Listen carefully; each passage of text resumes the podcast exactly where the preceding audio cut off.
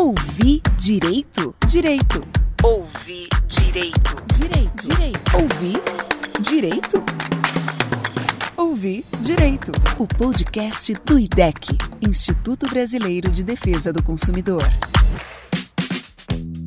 Hoje no Brasil, 33,5% das crianças entre 5 e 9 anos de idade têm excesso de peso. No caso da região sudeste, o excesso de peso infantil chega a 38,8%. Como consequência, muitas crianças e adolescentes têm apresentado altas taxas de colesterol, pressão alta, diabetes e outras doenças. Em geral, as crianças passam boa parte do dia na escola, onde também se alimentam. E como é essa alimentação no ambiente escolar? Como ela influencia na formação das crianças? Quais são as regras promovidas pelas secretarias de educação? Para falar sobre alimentação nas escolas, esse episódio do Ouvir Direito tem as participações da Patrícia Gentil, nutricionista e consultora técnica do IDEC. Olá, Patrícia. Olá, Regis. Está conosco também a Georgia Russo, que também é nutricionista e consultora técnica do IDEC. Olá, Georgia. Olá. E a jornalista e integrante da Rede Brasileira Infância e Consumo, a Rebrink, e co-idealizadora do movimento BH pela Infância, Desirê Ruas. Olá, Desirê. Olá. E depois depois, na segunda parte do episódio, a gente vai falar também com a jornalista Rita Lizauskas, que junto com as especialistas do IDEC vai falar sobre as dificuldades de montar uma lancheira prática e saudável, além de trazer boas dicas para as mães e pais. Esse é o quarto episódio da nossa série sobre alimentação do Ouvir Direito, uma parceria do IDEC, o Instituto Brasileiro de Defesa do Consumidor, com o Unicef. A gente não quer só comida, quer alimentação saudável nas escolas. A gente não quer só comida, quer alimentação saudável nas escolas. Esse programa está sendo gravado no dia 23 de abril e também no dia 4 de maio de 2020. Todos os participantes estão conectados pela internet em função das restrições de circulação impostas pela pandemia da Covid-19. Por isso, a qualidade do áudio é um pouquinho inferior ao que você está acostumado aqui no Ouvir Direito mas a gente vai trabalhar para que todo mundo possa compreender perfeitamente as falas das nossas participantes.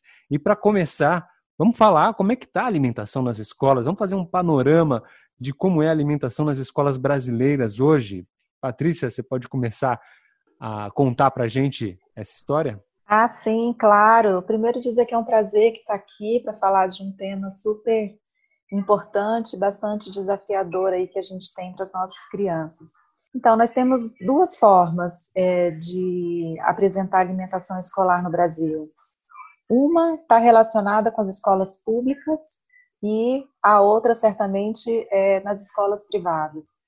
É, nas escolas públicas, é, o Brasil lidera um programa nacional de alimentação escolar, que é um dos programas mais reconhecidos mundialmente onde há uma parceria entre governo federal, estados e municípios que oferecem uma alimentação escolar a todas as escolas públicas da educação básica. Essa parceria envolve é, repasse financeiro e é um programa que está alicerçado numa lei e é uma lei que define várias regras, como por exemplo, que tipo de alimentos podem ser comprados, utiliza como grande norteador o Guia Alimentar da População Brasileira, que é o guia que define, que é a nossa Bíblia, que orienta a alimentação saudável no Brasil, e também tem uma fiscalização e também obriga que as escolas comprem 30% desse valor da agricultura familiar. Então, é, a alimentação escolar pública hoje ela é uma alimentação que ela é alicerçada em parâmetros nutricionais, critérios, e é uma política pública conquistada pela população brasileira. É um dos, dos programas mais antigos que existem no Brasil. Agora, nas escolas privadas, a gente tem um vácuo muito grande de legislação. Não existe uma regulamentação nacional, não existe uma orientação, uma lei, um decreto que mostrem às escolas, que digam para as escolas como deve ser feita essa alimentação. Então, as escolas privadas, elas não estão protegidas. Fica muito a critério das escolas, das cantinas, dos seus diretores a desenvolverem a alimentação na infância.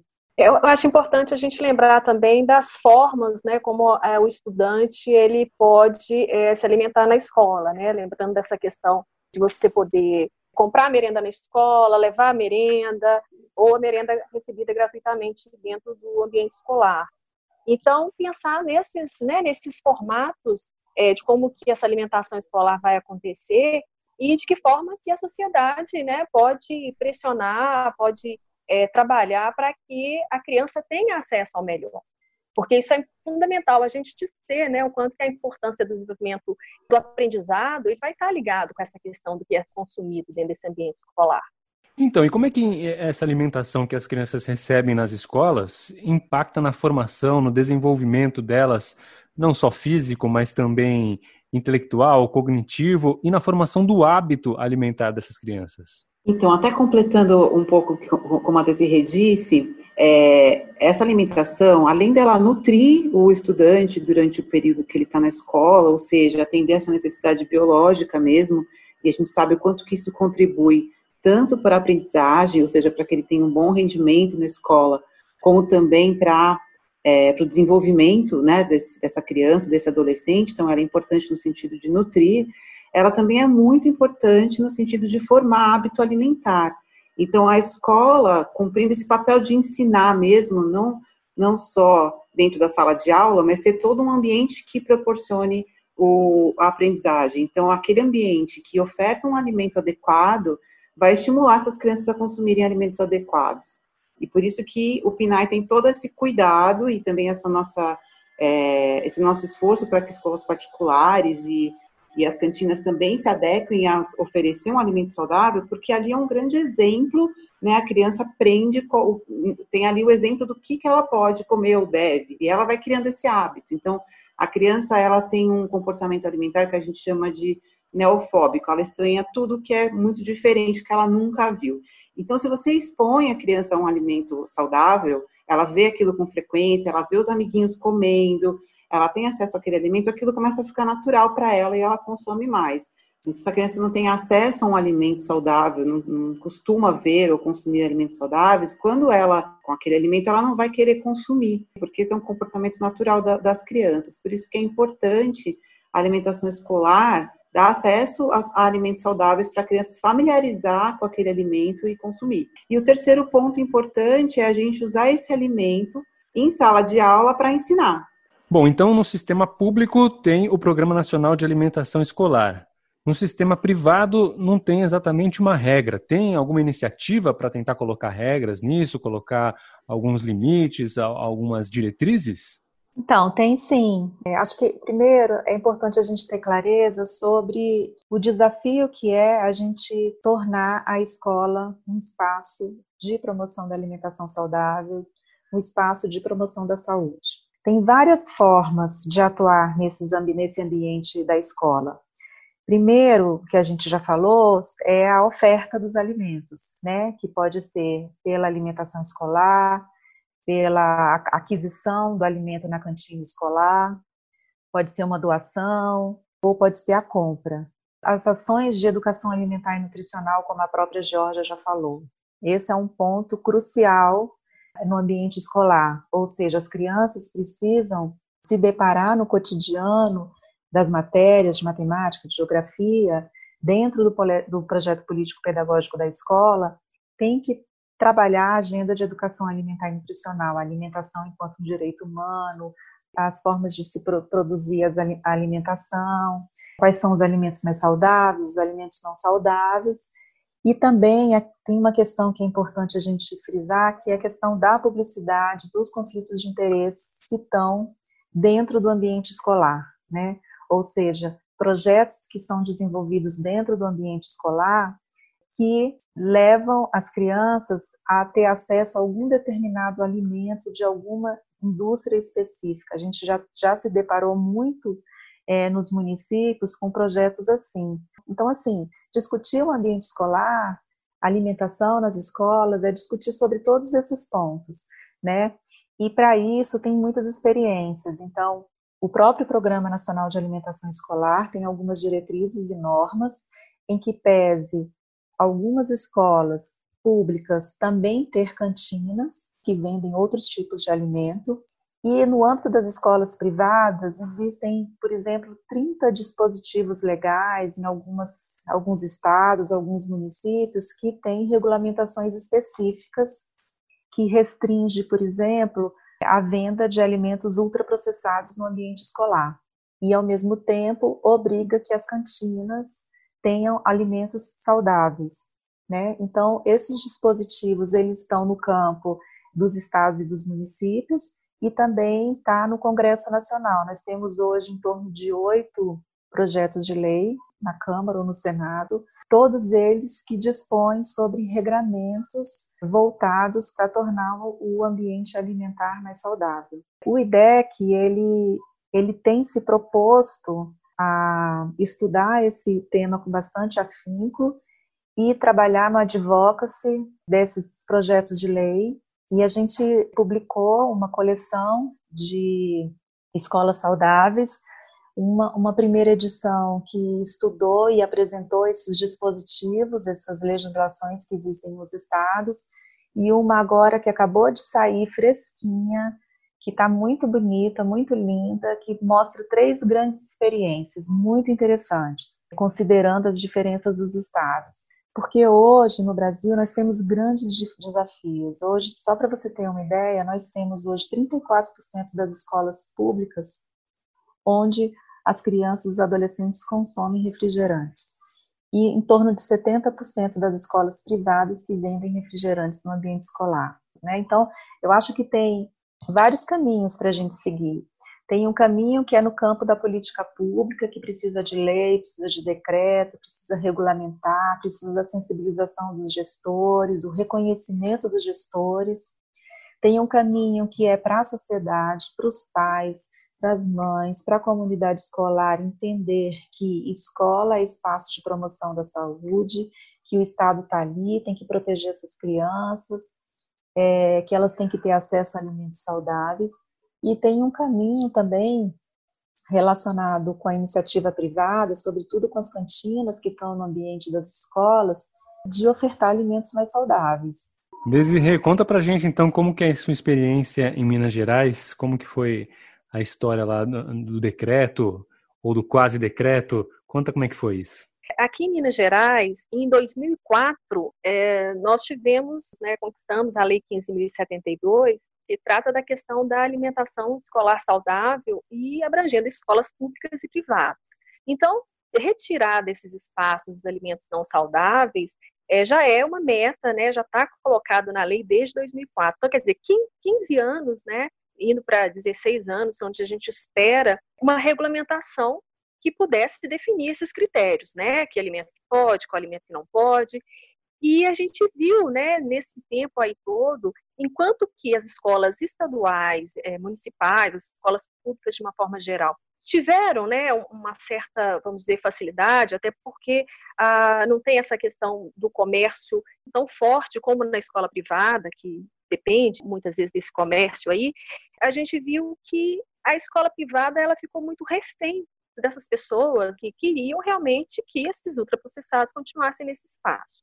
Então nós ficamos, quantas vezes eu como mãe estive em escolas privadas, né, questionando por que que tinha ali um freezer de picolé vendendo dentro de uma escola, por que que tinha esse ou aquele aquela guloseima, e a resposta da direção da escola sempre era: a gente está aguardando uma regulamentação. E essa regulamentação nunca vinha. Em dezembro de 2018, uh, eh, o governo de Minas regulamentou, ele definiu, né, por meio do decreto os 47557, né, todos esses critérios, e aí não teria mais dúvida, né? Escolas públicas e privadas estariam já com as características de como que essa lei lá de 2004 poderia ser implementada de uma forma muito clara e objetiva foi uma comemoração muito grande para todo mundo que atua com o movimento pela infância, pela alimentação saudável, porque ele traz né, temas importantes, ele tem como referência o Guia Alimentar para a População Brasileira, ele fala da questão da publicidade infantil que tem que ficar fora do ambiente escolar, ele fala da questão da formação da comunidade escolar com relação à rotulagem dos alimentos, fala da questão das hortas. Então, era, é um decreto muito completo e que deixou a gente muito feliz, né? Então, né, em dezembro de 2018 até junho de 2019, que era esse período de adaptação, as escolas privadas foram se adaptando, as cantinas poderiam teriam que abrir mão da venda de alguns produtos, mas essas escolas tinham sempre alternativas, né? Porque se a gente fica só pensando na bebida açucarada, nesses alimentos ultraprocessados, mas esses alimentos é, têm é, substitutos, né? Aí você vai falar do, do, bolo caseiro, você vai falar do sanduíche mais natural, de uma alimentação com suco natural e outros alimentos substitutos a esses que já eram comercializados. E essa adaptação foi acontecendo. Mas quando chegou no, na época, logo que o, o, decreto entrou em vigor mesmo, pouco tempo depois, o governador é, Romeu Zema ele é, suspendeu esse decreto e pediu né, um prazo de 240 dias para análise desse decreto. E aí, novamente, nós entramos, né, foi um banho de água fria, de imaginar que a gente vai estar com esse, né, estaria com esse decreto suspenso por um longo período e aí entrou em cena né, um grupo de trabalho para avaliar esse decreto. E acho importante a gente colocar que uma, uma, um ponto importante é que esse decreto estava dentro da escola, mas ele também tinha preocupação com a porta da escola. E ele tocava né, na questão do vendedor ambulante que está na porta da escola. Mas isso levou uma, um posicionamento muito forte assim da própria imprensa, da mídia em geral, que seria você tirar a fonte de renda dos baleiros, né, dos comerciantes ali que vendem guloseimas na porta da escola. Seu Antônio é baleiro na porta de uma escola há mais de 25 anos. Ele começou o dia pela manhã preocupado. Nós temos uma situação de desemprego no país, né? Que todo mundo está correndo atrás, né? Precisando de ganhar o dinheiro honestamente. Então os baleiros estão vendendo as coisas porque precisa. Ninguém está tá à toa, não. Está todo mundo trabalhando honestamente. Mas, por enquanto, o baleiro ganhou oito meses para pensar. É que o decreto que proíbe a venda de balas e guloseimas na porta das escolas foi suspenso hoje pelo governo do estado.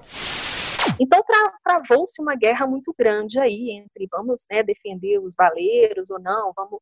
Mas a gente entendeu muito que esse decreto ia muito além da questão da proibição dos baleiros na porta da escola e aí começou esse processo desse grupo de trabalho, e a, a, grande questão seria realmente a retirada dos baleiros, né, permitindo que eles continuassem trabalhando na porta da escola, mas que a gente mantivesse a cantina escolar com a venda de alimentos saudáveis, retirando os ultraprocessados. E é, no momento do governador avaliar esse documento e dar a resposta, ele novamente um novo decreto suspendendo por mais 240 dias. Então a nossa situação é essa teremos que esperar mais 240 dias, né, isso contados a partir de fevereiro agora de 2020, de uma indefinição e as cantinas, né, continuam com os alimentos não saudáveis. Então é toda essa novela, né, de idas e vindas que a gente está vivenciando aqui.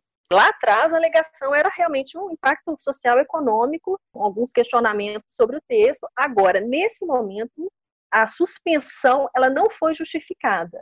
Até porque os baleiros poderiam, por exemplo, vender produtos mais saudáveis, vender bolos caseiros, vender até produtos com açúcar mesmo, mas que não fossem os ultraprocessados, né? Exatamente. E nós tivemos grupos auxiliando nessa construção de um cardápio mais acessível e mais saudável para que esses baleiros, esses ambulantes pudessem comercializar.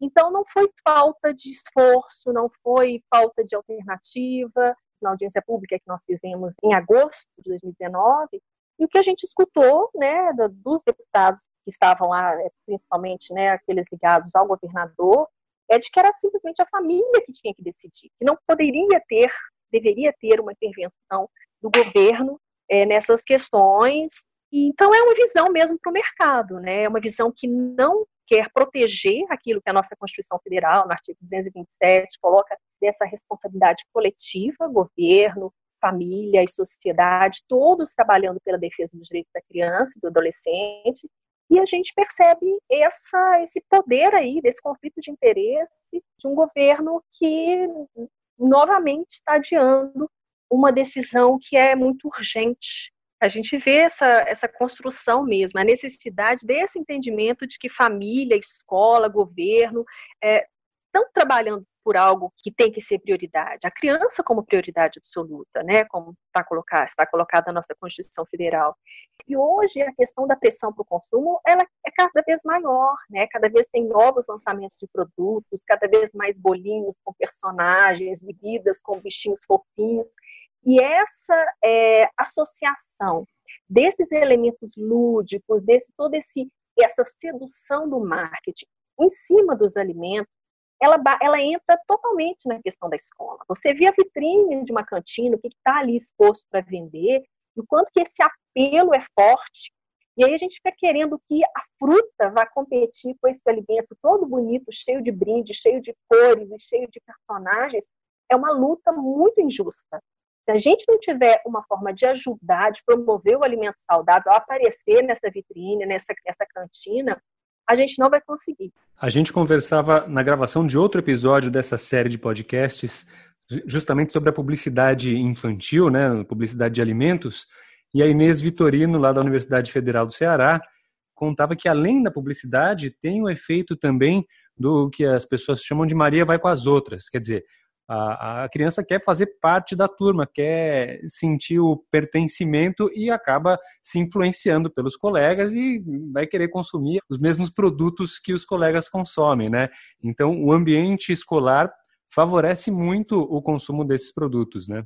Sim, e a gente vê o quanto que algumas pessoas falam que, ah, mas é o que, que adianta não consumir, a escola proibir, a escola não permitir a venda desse alimento, mas se na casa da criança ela vai consumir. A gente tem que esclarecer muito o papel é, da escola como promotora de mudanças, enquanto um espaço que tem que ser cuidado, porque é dali que vai se nós vamos ter a, multiplicação de ações que vão reverberar na sociedade inteira. É muito interessante essa questão do discernimento da criança, né? A criança ela, ela ainda não está formada para fazer todas as suas escolhas e o papel da escola é exatamente é, apoiar ela nessas escolhas, é trazer consciência, né? Então a criança ela segue exemplos, né? Ela, ela copia o que ela vê.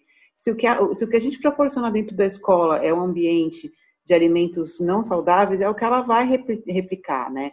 E, e como a Desirê falou, ela leva isso para a família. Então, quem vivencia escola, trabalha com educação alimentar dentro da escola, sente isso muito forte, assim. Então, você traz um alimento novo para alimentação escolar, na próxima reunião de pais, os pais vão estar comentando: nossa, o que é essa beterraba que vocês deram para as crianças que agora eles querem comer isso em casa? Isso acontece muito mais forte do que ela não consumir na, na escola um alimento saudável porque ela não consome em casa. É o contrário que acontece. Georgia, conta pra gente, tem alguma experiência de outro país que a gente pode tomar como exemplo, ou se não exatamente como exemplo, porque existem diferenças na cultura de cada país, mas experiências interessantes que tratam dessa questão de uma maneira interessante. Então, o Brasil é uma grande referência para o mundo no programa de alimentação escolar. Então, as, os nossos estudantes têm garantido em lei acesso gratuito a um alimento adequado e saudável durante todos os dias letivos, ele é universal, ou seja, todo estudante da rede pública tem acesso a esse alimento.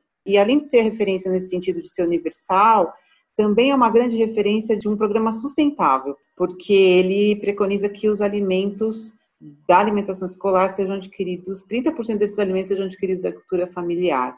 E aí você fomenta todo um sistema alimentar mais sustentável, fomenta a economia local e uma série de outras vantagens. Então, o Brasil é uma referência de alimentação escolar. Mas tem um desafio muito grande ainda pela frente, que é levar esse programa para dentro da sala de aula.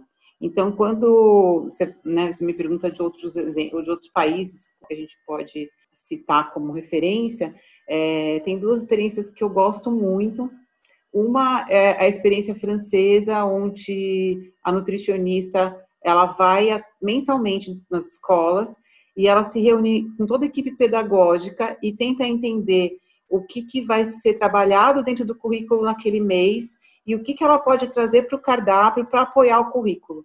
Então, é, é uma, é uma troca, né? A alimentação escolar apoia o que o professor vai na sala de aula e o professor a, aproveita isso para falar sobre formação de hábitos alimentares saudáveis. Então, é uma, é uma troca interessante e é uma, é uma, é uma experiência pontual, porque a escola ela é muito. Cada comunidade escolar tem uma realidade muito diferente. Então, é interessante você trabalhar isso em cada uma das escolas, do projeto político-pedagógico de cada uma delas e ver o que, que insere no contexto daquele momento daquela escola. Muito interessante. E um outro modelo que eu também gosto muito, adotado na Califórnia, um modelo onde você pega o currículo de cada ano escolar e você faz um link daquele currículo com alimentação, em três dimensões, falando do alimento em si, falando de cultura, falando de saúde e falando de meio ambiente, que são essas as dimensões que formam nossos padrões alimentares, né? Então fica muito interessante, fica muito rico para você levar isso para o currículo e muito bom para você trabalhar o cardápio da, da alimentação escolar e inserir ele dentro da sala de aula. Então são essas duas experiências de fora que eu gosto muito. Ouvir Direito, o podcast do IDEC. Como que os pais podem ajudar a transformar esse ambiente? Como que eles podem influenciar nas cantinas, por exemplo? Eu acredito que a gente precisa muito da ajuda das famílias para todas as transformações no que diz respeito à alimentação escolar saudável. Essas famílias, elas têm que estar muito percebendo o quanto que esses estímulos para o consumo na sociedade em geral, nos meios de comunicação, eles são poderosos, eles são intensos, e o quanto que o desenvolvimento infantil depende da comida de verdade, depende da, dessa alimentação com mais frutas, mais verduras, mais legumes. Então, eu acho que essa pressão das famílias, esse trabalho de chegar na escola para ser um colaborador, né, para ao invés de muitas vezes a gente tem as famílias chegando nas escolas trazendo um monte de crítica, o que é válido também, é importante esse papel de, de tentar ajudar é, a melhorar esse ambiente, mas vamos levar proposta, vamos levar sugestões e vamos ficar muito atento à questão dessa construção das políticas públicas, de pressionar o seu vereador, o seu deputado, o seu governador. E às vezes a gente ouve algumas mães, pais falarem: ah, mas eu mando o alimento saudável e meu filho acaba querendo comer o alimento não saudável do coleguinha.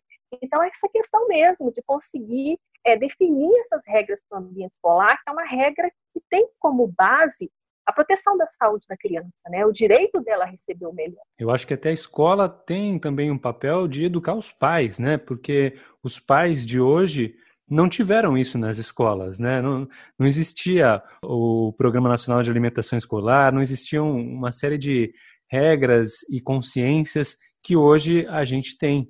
Né? Eu, eu, me lembro que na minha época de escola tinha propaganda do sorvete na, na cantina muito visível ali, né? Todo mundo consumia alimentos ultraprocessados, isso lá nos anos 80, 90.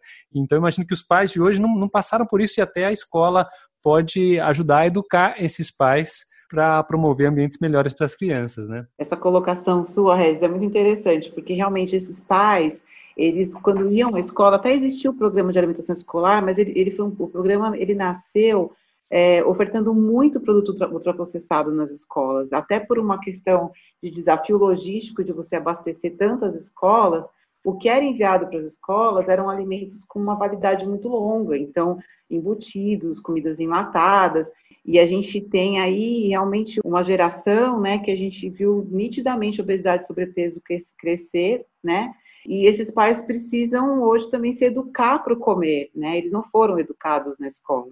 Então, é um desafio muito grande mesmo envolver esses pais e, e também apoiar na saúde dessa família toda. E os alimentos orgânicos? Já existem escolas que dão prioridade para alimentos orgânicos, que conseguem se abastecer desses alimentos? Como é que está essa coisa dos orgânicos nas escolas? Essa questão dos orgânicos é outro orgulho do que a gente pode ter do nosso país, né? A gente tem um movimento muito grande crescendo da agroecologia que hoje cada vez consegue alimentar mais e mais brasileiros, né? E vem se fortalecendo a cada ano. E as escolas já enxergaram isso, né, claramente, e já começaram a introduzir os alimentos orgânicos em algumas redes, né? E é muito interessante quando a gente trabalha com adolescente, fica muito claro que quando você traz o, tema de alimentação para o contexto de sistema alimentar e meio ambiente, ou seja, quando você fala qual que é o impacto do que você está comendo para o seu planeta.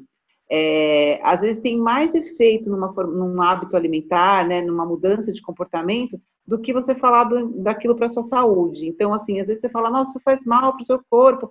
Ah, tá bom. Aí quando você fala, nossa, assim, olha, olha como é que funciona a cadeia de produção desse alimento. Aí sim o adolescente assusta e pensa duas vezes né, antes de consumir algum produto.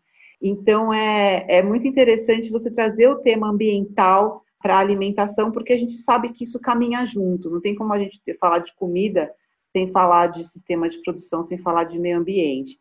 E aí que os orgânicos entram, né? A gente tem um modelo excelente, que é o modelo de São Paulo, né? São Paulo aprovou uma lei gradualmente aumentando a oferta de orgânicos nas escolas. Essa lei é acompanhada por uma comissão gestora, que é um outro modelo muito inovador, quer dizer, tem um grupo que acompanha a implementação dessa lei. Então, vai checando se o, a prefeitura está conseguindo cumprir as metas graduais de aquisição de orgânicos.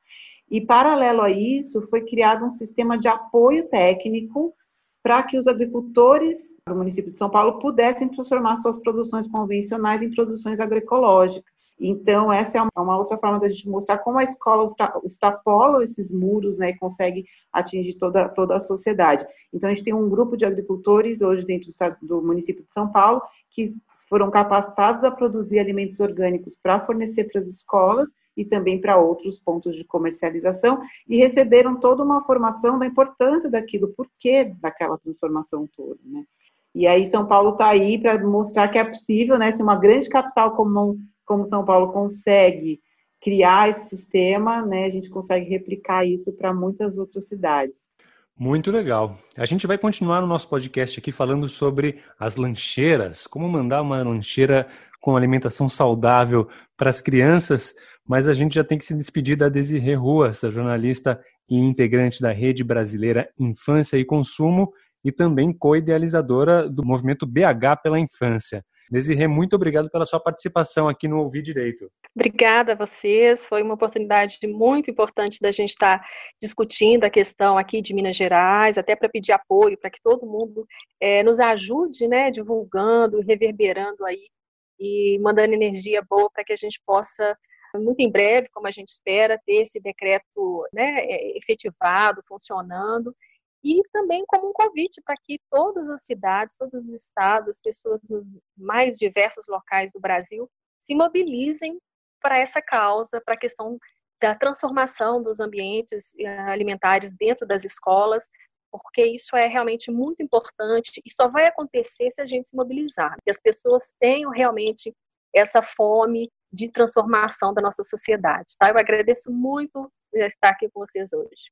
É isso aí. Daqui a pouco a gente continua então falando sobre as lancheiras das crianças.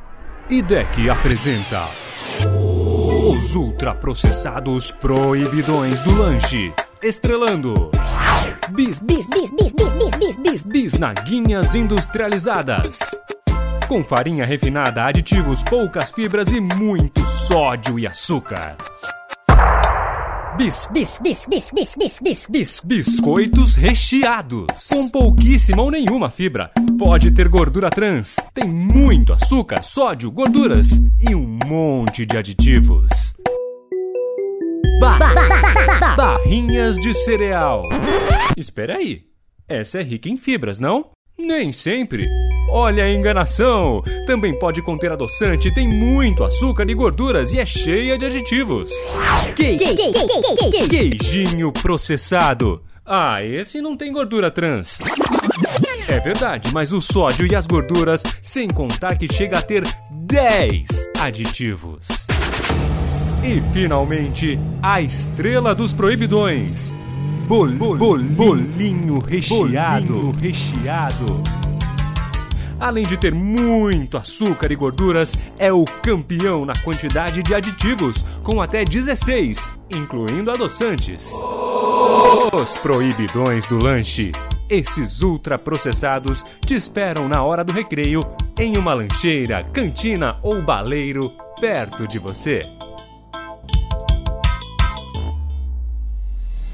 IDEC Instituto Brasileiro de Defesa do Consumidor. E agora vamos para a segunda parte do nosso bate-papo aqui sobre alimentação saudável nas escolas. A gente não quer só comida, quer alimentação saudável nas escolas. Continuam com a gente a Patrícia Gentil e a Georgia Russo, nutricionistas e consultoras técnicas do IDEC. E agora se juntou a nós também a Rita Lizauskas, mãe, influenciadora, jornalista e uma mãe, inclusive, que é famosa pelas lancheiras do Samuel. Tudo bem, Rita? oi, Regis. Oi, Patrícia, Jorge. Obrigada pelo convite.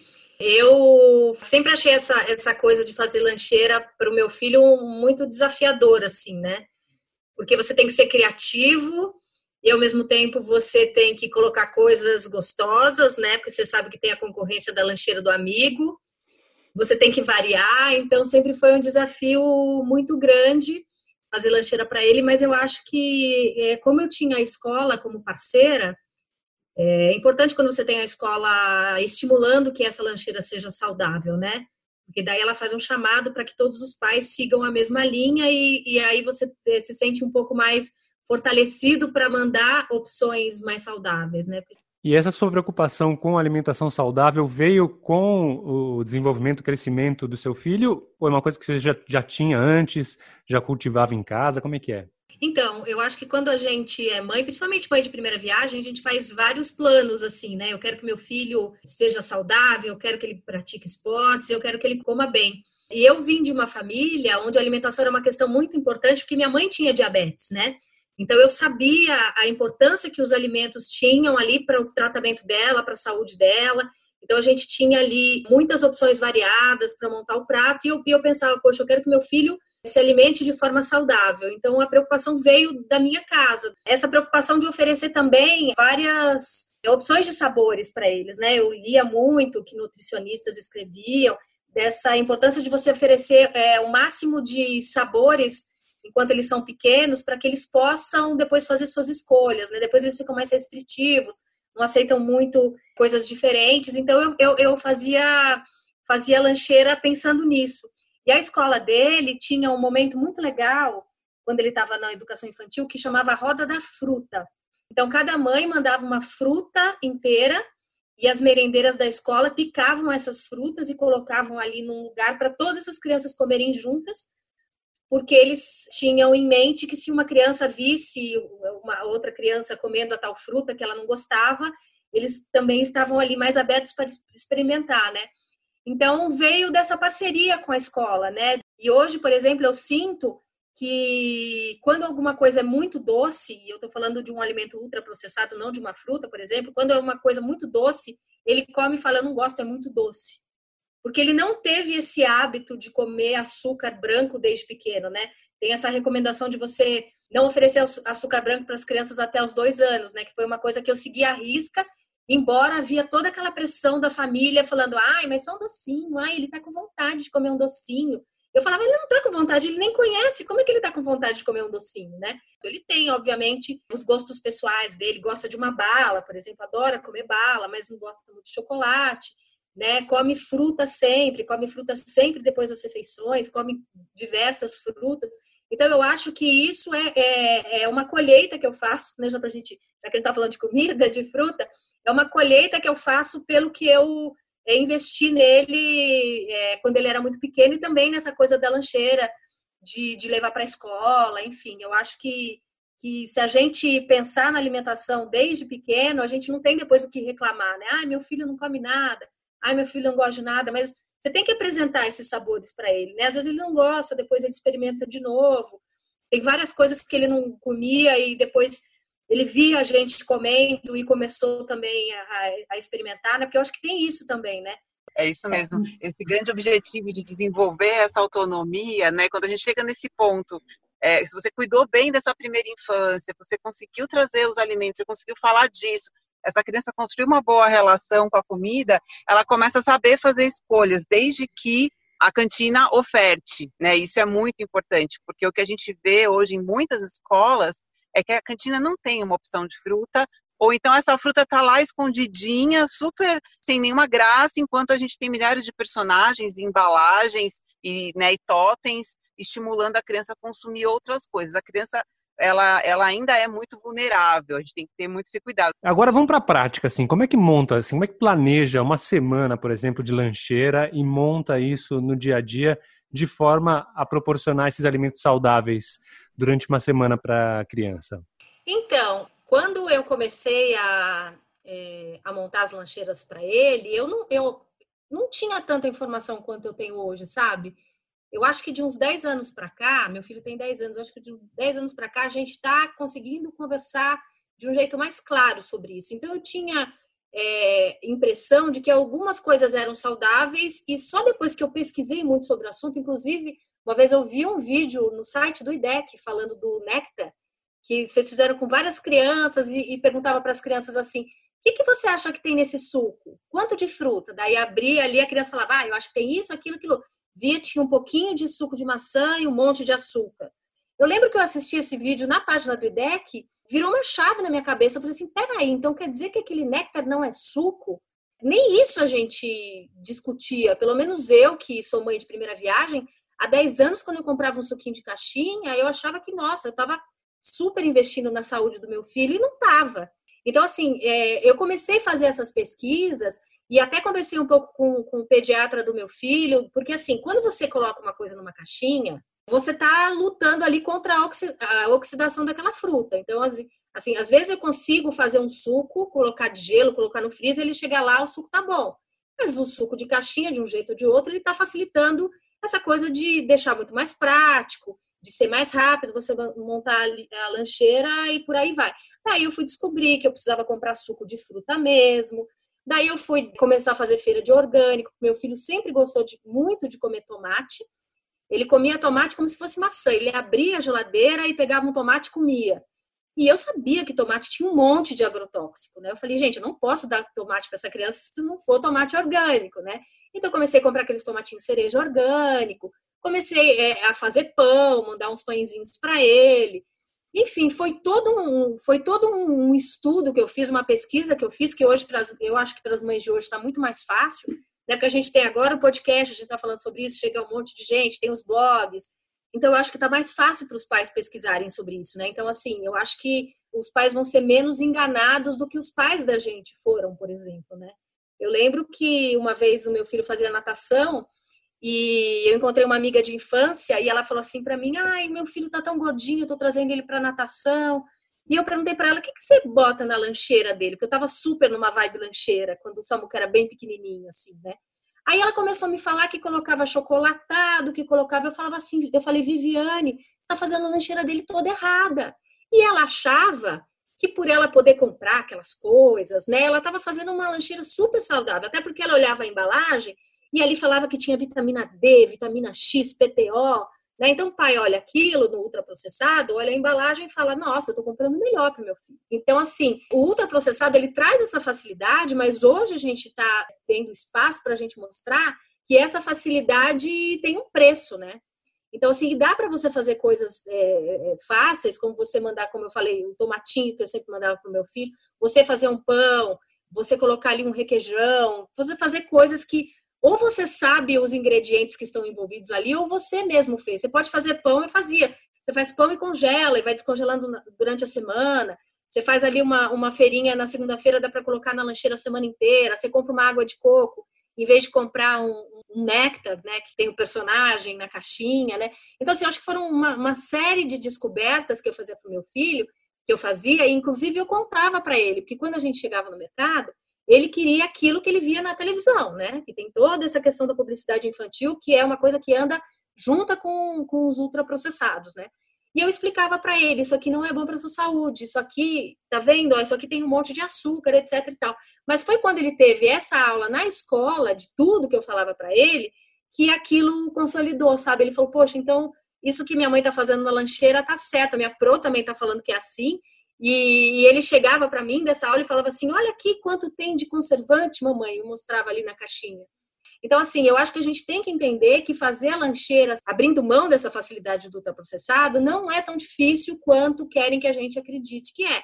Né? Você pode colocar uma banana, por que você tem que colocar uma barrinha de cereal? Bota uma banana, né? Bota, em vez de colocar esse, esse néctar, bota um outro suco que você sabe que não vai oxidar, que vai ficar com gosto ruim deixa congelado, coloca na lancheira que ele vai descongelando na hora do recreio, vai estar tá gostosinho de tomar, entendeu?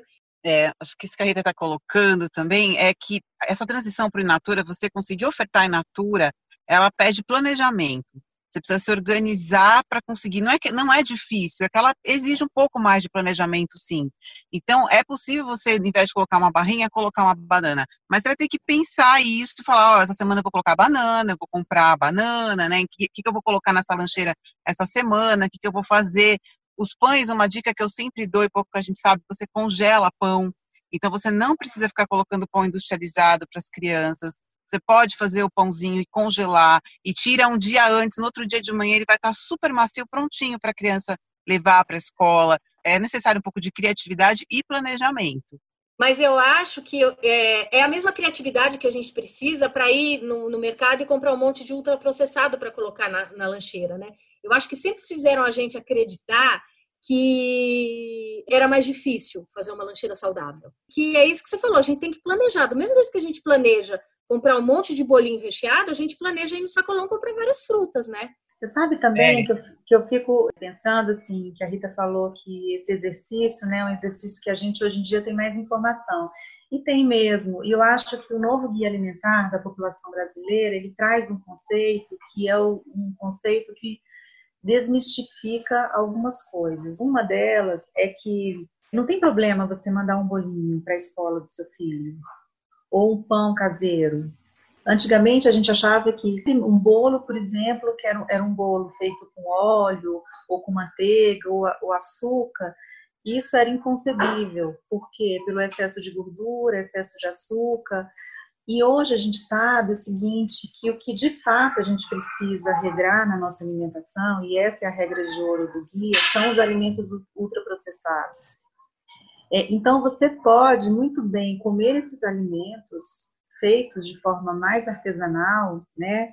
Você não necessariamente precisa fazer o bolo, precisa fazer o pão, porque às vezes a gente não tem habilidade, ou às vezes a gente não tem tempo, né? Porque às vezes precisa de fato uma preparação, mas você tem acesso a esses alimentos hoje, seja na vendinha, seja numa feira, você tem pessoas né, do, da sua comunidade que fazem esses tipos de alimento que tem um caráter mais artesanal e que não é tão ultraprocessado quanto aqueles que você compra no mercado, que é o pão, pão de forma, né, que é aquele brioche que a validade tem um ano, né? Então, assim, se nenhuma bactéria em um ano quer comer esse brioche, que dirá seu filho. Então, assim, gente, isso é porque tem muito aditivo, muito conservante.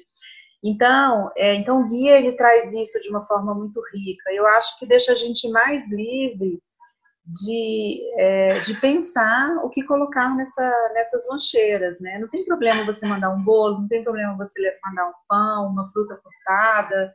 O importante é evitar esses produtos ultraprocessados, porque isso sim não é comida de verdade, né? Eu acho que, dependendo do entendimento da criança, eu acho que a gente tem que trazer elas para essa conversa, sabe?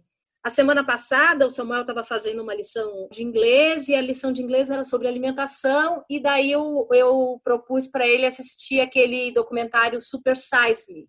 E aquele documentário ele é impressionante, né? Porque ele mostra aquele apelo que, que é o apelo pelo sanduíche que, que as crianças sofrem a infância inteira, né? Que elas, elas querem ir para a lanchonete para ganhar o brinquedo, daí começam a comer o sanduíche, começam a comer batatinha, aquele refrigerante e tal, não sei o quê ele ficou impressionado. A linguagem daquilo é muito fácil para a criança entender. O cara, no começo do documentário, faz ali os exames dele de saúde, se propõe a se alimentar desses lanches do drive-thru durante um mês, e no final de um mês ele está com a saúde completamente comprometida. Ouça um trechinho da abertura desse documentário, Super Size Me, a dieta do palhaço. Tudo é maior nos Estados Unidos. Temos os maiores carros, as maiores casas, as maiores empresas, a maior comida e, por fim, o maior povo. Quase 100 milhões de norte-americanos são obesos, mais de 60% dos adultos do país. Desde 1980 dobrou o número de norte-americanos obesos. O número de crianças duplicou e o de adolescentes triplicou. Durante a minha Mac Dieta, eu consumi 13 quilos e 600 gramas de açúcar da comida deles. Isso dá 454 gramas por dia. Além disso, consumi 5 quilos e 400 gramas de gordura. Eu sei que está dizendo, está dizendo que ninguém deve comer isso três vezes por dia. É claro que este seria o resultado, mas o que assusta é que existe gente que come essa comida sempre, alguns até todo dia.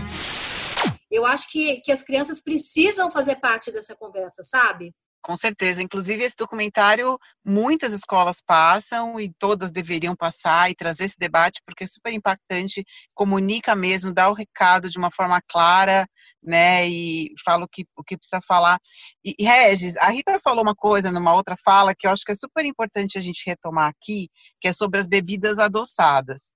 Então, ainda nessa questão das lancheiras, é sempre um grande desafio o que colocar de bebida para a criança na, na lancheira. E, e aí eu vou defender a água aqui, gente. É muito interessante como a gente é, acha que tem que beber algo com fruta, com açúcar, com qualquer outra coisa e esquece da água, né? Então, na, na escola dos meus filhos, a gente faz um lanche comunitário, que é uma, uma outra proposta muito interessante. Cada dia da semana é uma, uma família que manda o lanche da turma toda. É óbvio que isso é só é possível em escolas que você tem uma turma um pouco menor, né? Porque fazer lanche para 50 crianças é muita coisa, então, assim, de 20 a 30 alunos já é mais viável. E você tem toda uma organização das famílias para conseguir fazer aquilo. Bom, mas de, de qualquer forma, o que, que eu queria defender? Sempre fica a questão: e a bebida? E a bebida? E quando a gente começou a trabalhar, por que, que a bebida não é água? Né? Porque ah, cada um manda a sua bebida. Vamos tentar trazer a água para as crianças beberem durante o intervalo? E, e foi, foi uma transição difícil mesmo, mas aos poucos a gente começou a falar disso com eles, falar disso com os pais, e hoje a bebida das crianças no intervalo lá na escola é água, é o que eles bebem. E a gente tem algumas experiências, Portugal, por exemplo, fez um trabalho muito importante de é, estimular o consumo de água desestimular o consumo de bebidas adoçadas, e a gente tem resultados ótimos em Portugal hoje com isso, né? Então é, acho que é importante a gente lembrar que a melhor bebida é a água. O IDEC tem três guias para alimentação nas escolas, né? O ambiente alimentar nas escolas, alimentos orgânicos nas escolas e alimentação saudável nas escolas. Eu queria que a Patrícia Georgia comentasse um pouquinho para a gente sobre esses guias e, e explicasse para o pessoal como é que faz para baixar, para usar, em que situação aplica e tudo mais. Bom, todos eles estão disponíveis no site do IDEC, então é www.idec.org.br. O primeiro guia, ele traz um pouco um compilado do conjunto de estados e municípios que têm legislações específicas que tratam do tema de alimentação saudável nas escolas, em torno de 30 experiências entre estados e municípios, e mostra quais são, por exemplo, os estados que têm regulamentação de cantinas, proibição de publicidade de alimentos no ambiente escolar, é, ações de educação alimentar e nutricional. Então, ele traz um pouco compilado do que tem no Brasil, de legislações. Um segundo guia que trata especificamente de alimentos orgânicos, que é bem interessante, tem várias experiências também aí no Brasil, aí dando destaque para o município de São Paulo, que tem uma lei específica sobre isso. E um terceiro guia, que é bem recente, que a gente lançou esse ano, que conta três experiências de alimentação saudável no ambiente escolar. A primeira, que é o caso de Santa Catarina, que é um estado aí bem precursor da agenda, tem 10 anos que tem lei que proíbe alimentos não saudáveis no ambiente escolar. Uma segunda experiência de Minas Gerais, que é um estado que teve um trabalho muito interessante de regulamentação de uma lei e que recentemente, na mudança de governo, é, o governador é, suspendeu esse decreto de regulamentação. E temos aí uma terceira experiência, que é o estado de São Paulo, que tem a experiência do Cozinheiros em Ação, e aí eu deixo para a Georgia, que aí é o filho dela, e ela pode contar com mais detalhes. Ai, meu filhinho. É, Cozinheiros pela Educação foi uma, uma iniciativa do governo de São Paulo muito interessante quando a gente percebeu que a alimentação escolar que estava sendo ofertada não conversava com o que a gente queria falar de alimentação dentro da sala de aula. E aí veio o grande desafio: como eu vou ter um cardápio que vai cumprir esse papel de educação alimentar? E para isso eu preciso ter um cardápio com alimentos in natura. E quando eu falo de uma rede que oferece a maior rede de alimentação da América Latina, que oferece 2 milhões e meio de refeições por dia, trazer o Inatura fica um desafio muito maior. Então, no Cozinheiros pela Educação, a gente vai contar um pouco primeiro, quais foram os desafios operacionais e de gestão para fazer essa transição. Então, ele é muito voltado também para o gestor público se inspirar né, e levar um pouco desse, desse conhecimento para superar os obstáculos lá no seu município, no seu estado. Então, como é que você faz essa transição para alimentação in natura? E depois, como é que você chega na sala de aula? E aí vem o papel de uma pessoa da comunidade escolar, que é o cozinheiro, que é chave nesse processo, né? Então, muitas vezes a cantina da escola em nenhum momento conversa com a equipe pedagógica. A gente sabe que algumas escolas fazem esse trabalho, mas a grande maioria não faz. E no Pinai era a mesma história. Então, o cozinheiro, ele não se sentia um educador. E ele, na verdade, é um grande educador. Ele está ali para ensinar as crianças a comer. Então, o Estado gasta milhões e milhões com alimentação, não só para encher barrigas de criança, mas para educar essas crianças a comer. E se esse cozinheiro não estiver envolvido nesse processo, isso não acontece.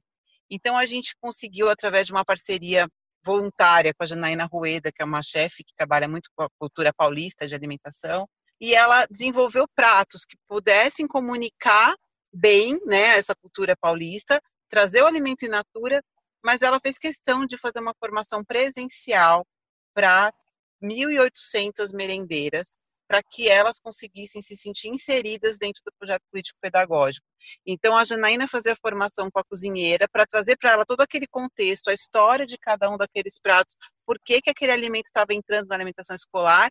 E, em paralelo a isso, a nossa equipe pedagógica fazia conversas com os coordenadores pedagógicos das escolas para entender essa mudança e trazer esse cozinheiro para dentro da educação. Então, é um processo bem interessante que a gente conta toda essa história no guia aí do, do IDEC.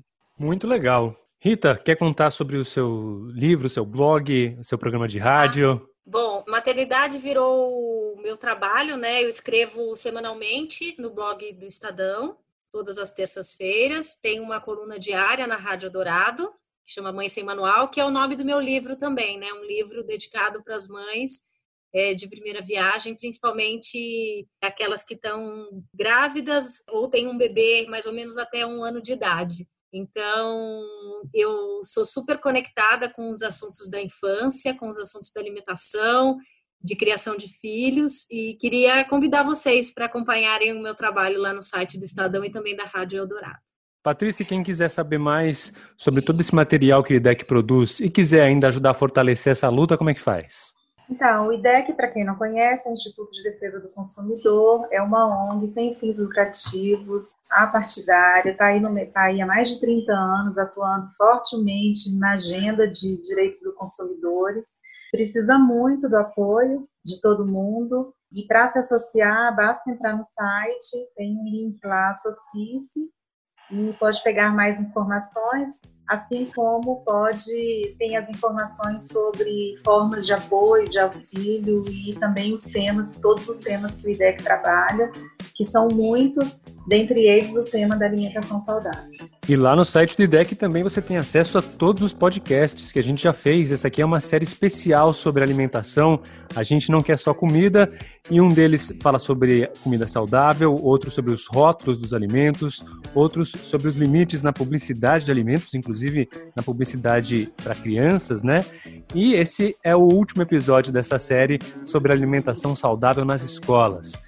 Então dá uma olhada lá no site, veja tudo que você pode aprender sobre os direitos do consumidor e garantir os seus próprios direitos, né? Rita Lizauskas, jornalista, mãe e como é que se diz a pessoa que prepara a lancheira? É a... Mãe. Mãe. Pode ser pai também, né? Muito obrigado por participar desse episódio aqui com a gente, viu? Obrigada, Regis. Obrigada, Patrícia Jorge. Muito obrigada pelo convite. Foi muito bom essa troca com vocês. Patrícia Gentil, nutricionista e consultora do IDEC, muito obrigado também pela participação. Eu que agradeço, foi um prazer. E a Georgia Russo, muito obrigado também, outra nutricionista do IDEC, também abrilhantando aqui o nosso elenco de especialistas em alimentação saudável. Muito obrigado. Eu que agradeço, Regis. Foi um prazer esse bate-papo. Então é isso aí. O, essa edição do Ouvir Direito fica por aqui. Se você não ouviu as outras edições da série sobre alimentação saudável, é só procurar em qualquer agregador ou então no, no próprio site do IDEC. Esse programa teve a produção da Ellen Freitas e da Daíse Porto. Eu sou Regis Salvarani. Valeu, até a próxima. Ouvir direito? Direito. Ouvir direito. Direito. Direito. Ouvir direito? Ouvir direito. O podcast do IDEC, Instituto Brasileiro de Defesa do Consumidor.